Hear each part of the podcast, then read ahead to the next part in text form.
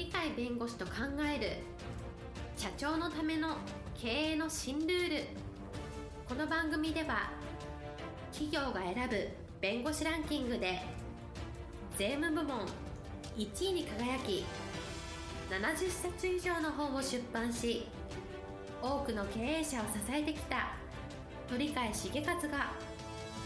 社長経営者独立希望者起業家のための経営の新ルールについてお伝えしていきます。それでは今回の番組をお楽しみください。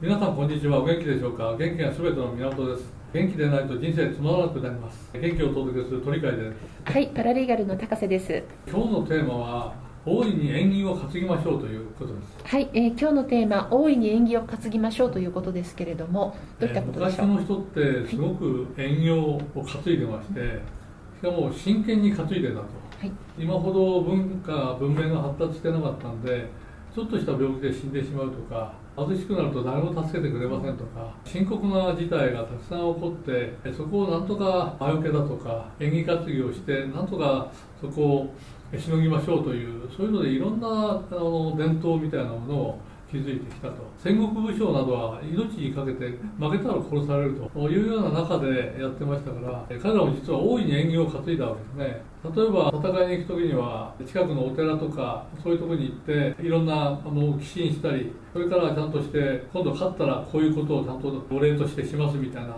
ことを真剣にですね戦勝祈願ですねやったんですね。これ実は信長も桶狭間の戦いで今川義元をやっつける時3万人以上いる軍勢に対してわずか2000人ぐらいの勢勢しかいないと。そういう中で生き残りをかけて戦って最終的には勝利をして今川義元の首を取ったということがあるわけですがそれから大成長する本当のきっかけになったわけですが必ず必ず戦勝祈願に行ってそれで勝った時にはそれなりの寄進をするぞみたいなそこで規制を上げて実は桶狭間の戦いに臨むと。いう形で実際に今お手の名前忘れましたけどそこに行くと勝った時のお礼としての土の土塀みたいなねそういうものが信長が作ってくれたものだというふうに残ってますがそういう意味で戦勝祈願っていうのは本当に命がけのところでこれをやることで何か勝利を得られるそうだと勝利を得られるんだという確信を持つようのためにいったつまり真剣勝負の世界が実は演技担ぎなんですね。昔の人は定期的にいろんな農作業がうまくいくようにという形でいろんなお祈りをしたりとかお寺に行ってさまざまなお願いをするとかお参りをするとかさまざまな言って全部これは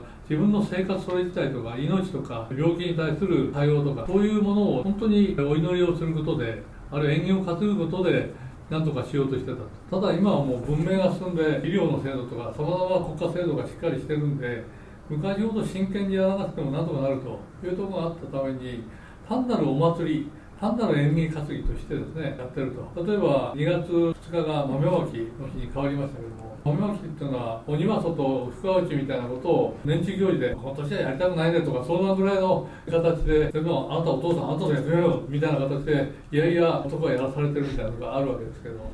そういうとこは昔の人はこれやることによって本当に外に鬼を出して鬼って縁起の悪いやつだからうちに幸せが来るように言って鬼は外深い本気でこれやってただろうと思うんですね。つまりそれだけ生活に密着して自分たちがお祈りする。それがなぜお祈りをするかっていうとそうやってたらいいことが起こるっていう実感をそれ持ってたと思うんですね。この実感って何かお祈りするあるいは縁起担ぎにすると実感できるかっていうと潜在意識におそらく働きかけて本気でこの豆まきをすると鬼が外に出ていいことが私のところに来てくれるんだ例えば毎年一定の時にお参りすると悪い役がなくなってですね健康な自分たち生活が安定する自分たちがあるんだっていうのを信じたというもう潜在意識に訴えるための行事が実は縁起担ぎだと。現代人はその縁起担ぎっていうことを単なる縁起担ぎでしょうと遊び半分に花火に見に行くのあれも実は厄払いのために昔の人は真剣に縁起担ぎとしてやったわけですよ今の人は「あ綺麗だね」みたいな「今日は雨降ってちょっと行きにくいけどどうする?」みたいなそういう形で花火大会っていうのは見てると思うんですが真剣度がないから、そこを見たからといってそこで後で何かいいことが起こるかっていうといや彼女と言ったから仲良くなった。これはあるかもしれないけど命に関わるとか仕事に関わるとか経営者の経営に関わるようなことは全然影響がないものとして見物として見せ物としてやってると。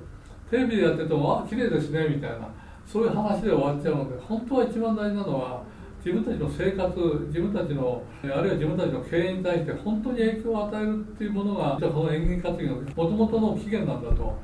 そうだったらそれを真剣にやったらどうですかと。いうことが一つ言えるんで。例えばお寺に行って正月だったら部下全部連れて必ずお参りに行くと。おそらく社長は本気でやってるかもしれない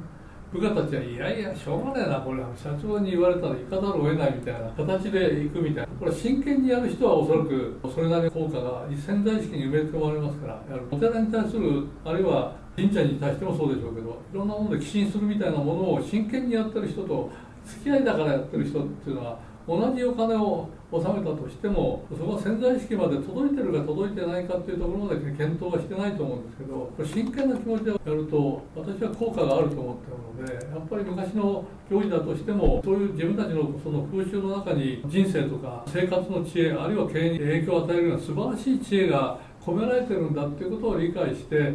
自分たちの生活の中に日常の中にあるいは一定の記念日を作るとかなんとかさまざまな手法を使って真剣度をいかに経営陣が持つかそれを全ての幹部とか従業員に行き渡らせるのはなかなか難しいので経営理念とかいう別な形で今それをやろうとしてますけれどもこれはやっぱり昔の人は命がかかってる家族の全体の生活がかかってる真剣にやってその効能があるからいまだに続いてるんだっていうその伝統の中にある真実の姿をですね我々はやっぱり知るべきではないか。運不運っていうのはありますけれどもその不運があったとしてもそれをプラスに変えるっていうのも昔の父の知恵にたくさんあるので特に経営をやる方は一番上でいろんな人たちに影響を与える社会に対する影響の大きい人たちですから昔の人たちが持ってる人間の知恵というの今の新しい中でのいろんなデジタル化とかそういうのもすごく重要ですけどそれと同時にやっぱり人間性の基本にあるような心構えみたいなところそこを昔の人たちがやってる演技活技の中からやっぱり学ぶそういう意味では大いに演技活技にしましょうとそれを生かしましょうと。それによって我々の家庭とか人生とかあるいは経営とかそういうものにプラスにしましょうというのが今日のお話でございます。はい、え今日のテーマ「大いに演技を担ぎましょう」でした今日も一日元気で楽しい一日をお送りください。はいありがとうございました。本日の番組はいかがでしたか？この番組は毎週月曜日